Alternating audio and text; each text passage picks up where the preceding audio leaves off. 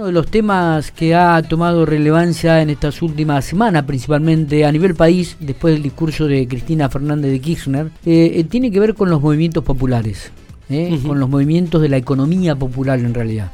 Estamos en diálogo con el director de Economía Popular del municipio local, eh, Norberto Manuel Lazarte. Manuel, este, conocido por todos, a quien le agradecemos mucho estos minutos que tiene para hablar con nosotros. Sabemos que tiene una agenda muy cargada, porque la verdad que sí, tiene algunas inauguraciones en la mañana de hoy, pero hizo un ratito de tiempo para hablar con nosotros. Manuel, gracias por atendernos. Buenos días. ¿Qué tal? Buen día y buen día a toda tu audiencia. Bueno, Manuel, eh, ¿Cómo, ¿Cómo han estado o cómo está o, están en estos momentos en el tapete los movimientos eh, populares, los movimientos de la economía popular? Eh, con esto de las cajas de, los planes sociales, eh, ¿qué, ¿qué, apreciación, qué definición, qué concepto tenés del mismo?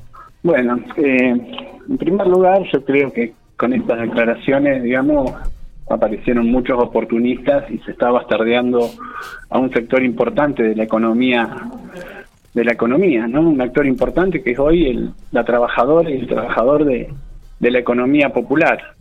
Porque hay que hacer un poquito de memoria, ¿no? Que esto no viene desde ahora, no nace de un repollo. Venimos de cuatro años de macrismo, donde aumentan las tarifas, aumentan los insumos, suben las importaciones, cierran 25 mil pymes, por lo cual del sector ese solamente hay 250 mil despidos y esas personas no se fueron a la casa, cayeron en la economía informal o en la economía popular como se llama, ¿no? Está.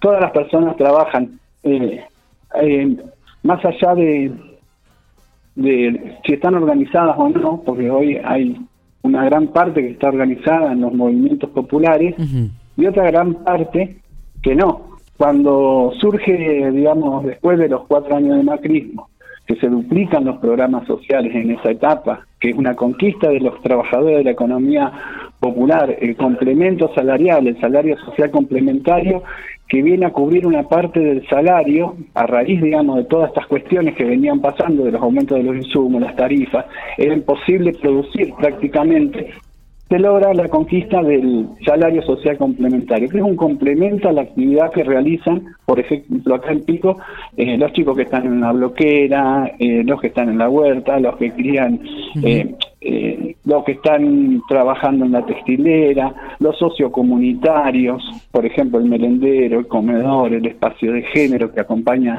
eh, las situaciones de violencia de las compañeras, el espacio de juventud. Hay un espacio también que atiende con un equipo técnico consumos problemáticos. Digamos, es mucho más amplio de lo que se ve. Generalmente a los movimientos se los visibiliza cuando eh, salen al conflicto, cuando pasa alguna de estas cosas. Entonces, eh, a lo que voy, digamos, eh, el arco de la economía popular es mucho más amplio de lo que se ve.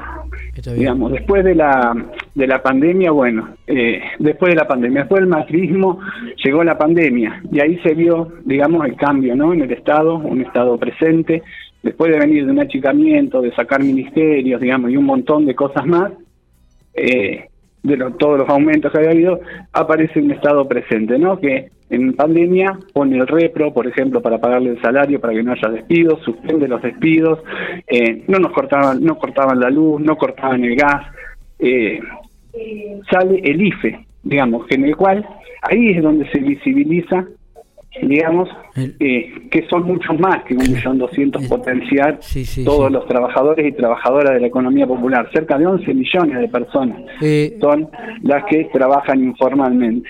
Eh, vos sabés que estaba tomé algunas definiciones también de, de Tapera Vendaño, eh, un poco la cabeza visible del movimiento Evita en, en, la capital provincial, en Santa Rosa, y remarca, y, justamente decía esto, 11 eh, millones de personas integran el movimiento de la economía popular, 11 millones de personas en todo el país. Pero además, cuando hablaba sobre el manejo de los planes sociales, él dice, piden que el Estado maneje los planes sociales, pero la conquista ha sido de, la, de nuestra, en la calle, de la lucha de los movimientos de la economía popular.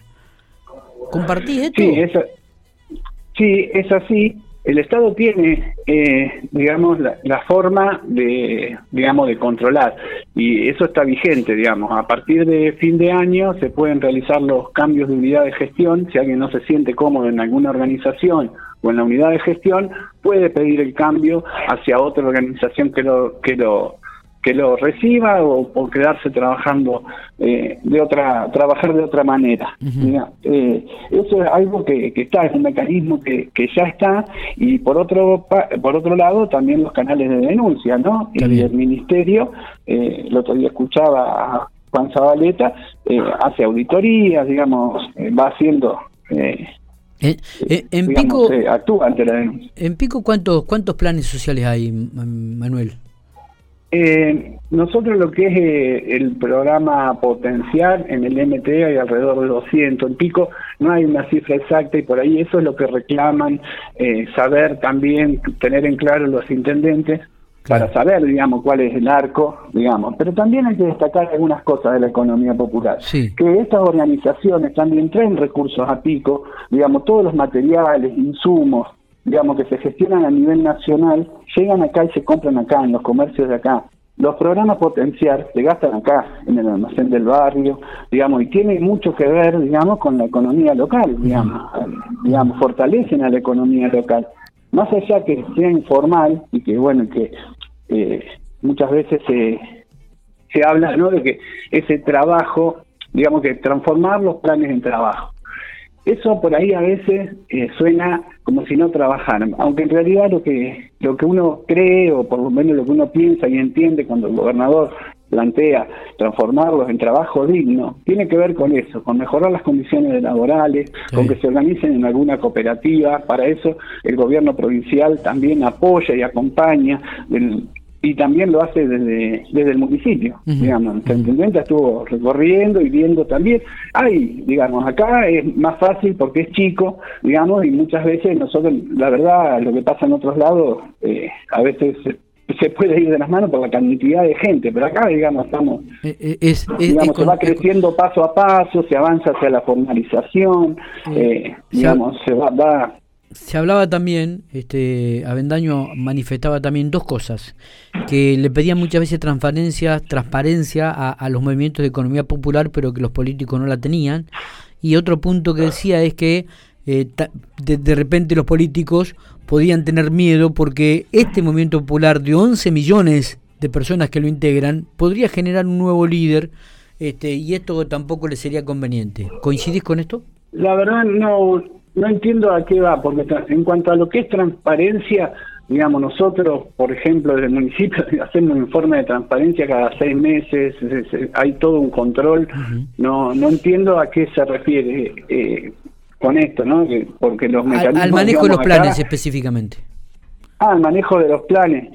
Eh, Sí, la verdad, no sé, es una disputa esta, digamos, una disputa que de hace mucho tiempo que vienen llevando adelante, digamos, de la época de Dualde y anterior también, el jefe y jefa de hogar, los planes de trabajar, digamos, cuando eh, trabajaban para el Estado y en negro también, ¿no? En aquella época. Claro. Eh, que llegamos al fin de 2015 con eh, 200.000, 300.000 programas. Cuando termina el macrismo, 1.200.000. Claro. Claro, la verdad que es, es toda una situación.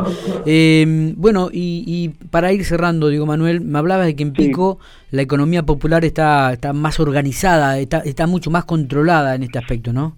Sí, sí, sí, acá los recursos, digamos, llegan, se, digamos, y, uno ve, digamos, cómo crece cómo crece la organización y cómo cada compañera, cada compañera va mejorando de a poco, digamos, se va saliendo de toda esta crisis y, y se va avanzando hacia hacia el trabajo, si se quiere, formal.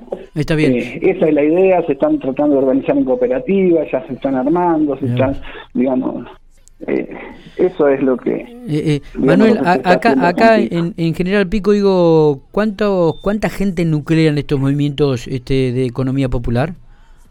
la verdad yo te puedo hablar por el MTE, que son alrededor de 220, 230 familias. Bien. Bien. Después hay, hay otros movimientos, Movimiento Evita, la Corriente Clasista y Combativa, hay algunas, eh, eh algunas del MUP, eh, otras organizaciones eh, libres del sur, hay varias organizaciones, digamos, que surgen, bueno, a raíz de toda esta esta crisis ¿no? que, que estuvimos atravesando. Totalmente. Eh, Manuel, te agradecemos mucho estos minutos que has tenido. Queríamos hablar con vos, queríamos tenerte presente aquí en la radio, teniendo en cuenta que hoy en día eh, esto de los movimientos populares, movimientos de la economía popular están en el tapete de la información a nivel nacional y también provincial. Eh, gracias y, y, muy amable por estos minutos. ¿eh? No, gracias a ustedes por el espacio y un saludo grande a todas las trabajadoras y trabajadores de la economía popular.